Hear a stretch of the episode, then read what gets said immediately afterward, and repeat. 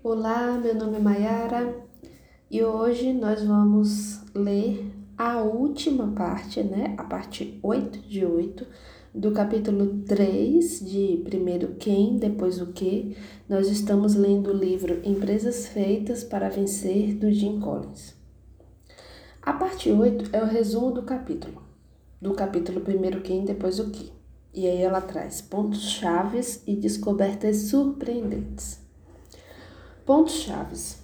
Os líderes das empresas feitas para vencer começaram a transformação colocando primeiro as pessoas certas no barco e as erradas fora dele. Depois resolveram para onde iriam tocá-lo. O ponto-chave desse capítulo não é só a ideia de ter as pessoas certas na equipe.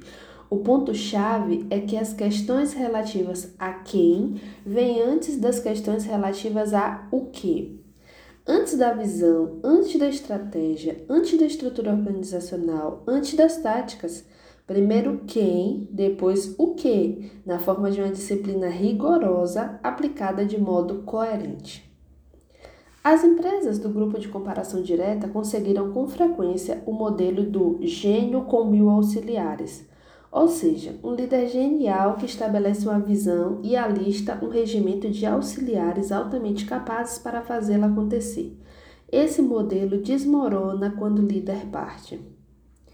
Os líderes das empresas feitas para vencer são rigorosos, não implacáveis, nas decisões que envolvem pessoas. Eles não se valeram de demissões em massa ou reestruturações como estratégias principais para melhorar o desempenho. As empresas do grupo de comparação direta reutilizaram as demissões, desculpa. As empresas do grupo de comparação direta utilizaram as demissões em massa com muito mais intensidade. Revelamos três regras para ser rigoroso nas decisões que envolvem pessoas. Primeiro, na dúvida, não contrate. Continue procurando. Importante. O maior entrave ao crescimento, acima de todos os outros, reside na habilidade ou na incapacidade de atrair pessoas certas em número suficiente. Segundo, quando você age, quando você sabe que precisa fazer uma mudança que envolve gente, haja. Importante. Primeiro, tenha certeza de que não se trata de um caso de alguém que está no lugar errado. Terceiro, Inclua suas melhores pessoas em suas melhores oportunidades, não em seus maiores problemas. Importante: se você vender seus problemas, não venda suas melhores pessoas.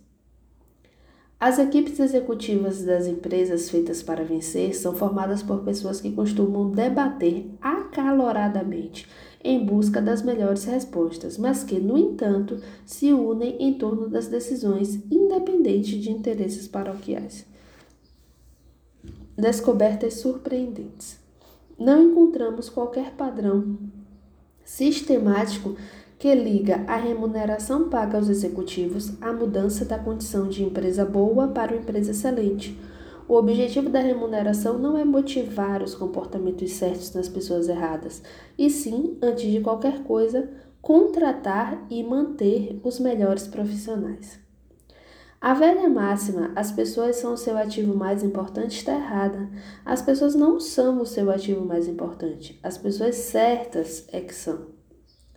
O fato de alguém ser a pessoa certa tem mais a ver com traços interiores de caráter e talentos inatos do que com conhecimento, bagagem ou habilidades específicas.